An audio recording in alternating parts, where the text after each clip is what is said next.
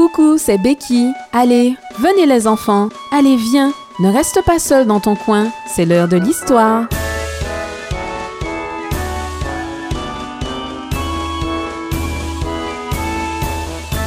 L'histoire d'aujourd'hui s'intitule Les mains de maman. Je ne sais pas exactement quand cela arriva. Il y a peut-être 50 ans, peut-être 100 ans. L'histoire était déjà vieille quand j'étais petite fille il y a longtemps de cela. Je la raconte parce que je sais que vous allez l'aimer. Une gentille jeune maman, ayant laissé sa petite fille encore un bébé, endormi dans son berceau, s'en alla quelques maisons plus loin pour voir une amie. Elle avait déjà souvent laissé son bébé pour quelques minutes et rien n'était arrivé. Tout irait bien encore cette fois-ci. Chez la voisine, elle se mit à bavarder de choses et d'autres, mais elle fut soudain interrompue par un bruit qui la faisait toujours trembler, la sirène des pompiers. Ne vous inquiétez pas, dit la voisine, ce n'est sûrement qu'un feu d'herbe. Il y en a souvent à cette époque de l'année. Mais la sirène résonnait toujours. Cela doit être grave, dit la jeune maman. Je suis sûre qu'il n'y a le feu nulle part près d'ici. Mais écoutez, reprit la maman, j'entends la voiture des pompiers qui se dirige par ici et regardez tous ces gens qui courent. Ils courent vers ma maison. Sans un mot de plus, elle se précipita dans la rue et courut avec la foule qui se rassemblait. Puis elle vit, sa maison était en feu. La fumée et les flammes s'échappaient déjà du toit.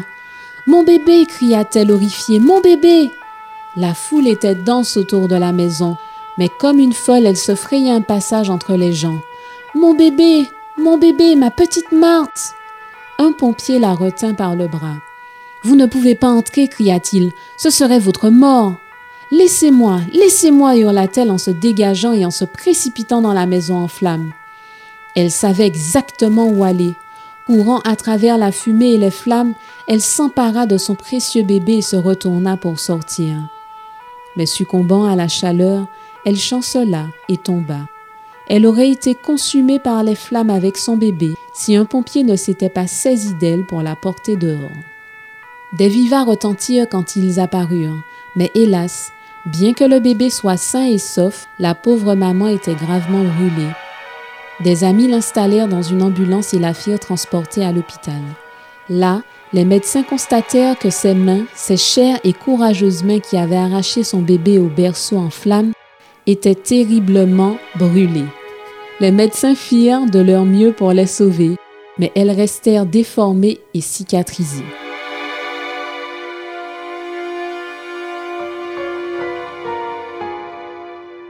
Des mois plus tard, la courageuse maman put sortir de l'hôpital. Elle se retrouva avec son bébé dans une nouvelle maison.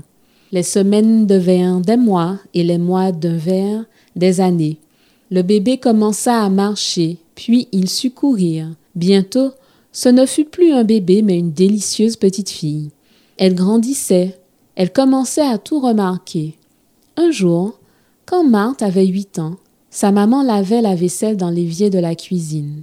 Soudain, Marthe vit quelque chose qu'elle avait toujours vu, mais jamais vraiment remarqué auparavant. Maman, s'exclama-t-elle, comme tu as de vilaines mains. Oui, ma chérie, dit maman doucement, bien que ces mots de sa petite fille lui fassent une peine terrible. Elles sont très vilaines, n'est-ce pas? Mais pourquoi tu as de si vilaines mains quand les autres personnes en ont de si jolies? demanda encore Marthe, ne sachant pas que chacun de ces mots était comme une épée dans le cœur de sa mère. Les yeux de maman se remplirent de larmes. Qu'est-ce qu'il y a? demanda Marthe.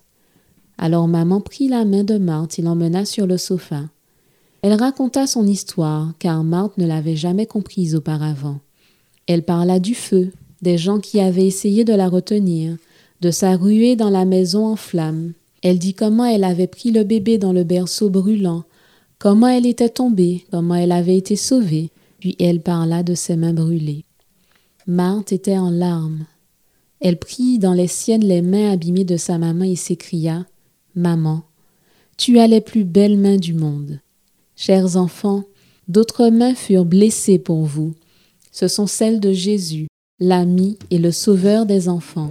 Vous savez ce qui arriva à Jésus De méchants hommes le crucifièrent Ils enfoncèrent de gros clous dans ses mains et le suspendirent sur une croix pour qu'il y meure. Puis on enterra Jésus dans le tombeau neuf de Joseph. Mais personne ne pouvait le retenir là. Il ressuscita et monta au ciel, où il vit aujourd'hui, attendant le jour glorieux de son retour. Les marques des clous sont toujours là.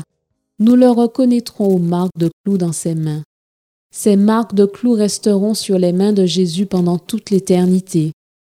Lorsque vous le verrez dans la nouvelle Jérusalem ou sur la terre renouvelée, vous saurez que ces mains, ces chères mains de Jésus, furent abîmées pour que vous puissiez être sauvés. Et quand vous lui direz Qu'est-il arrivé à tes mains? Il vous racontera la merveilleuse histoire du salut.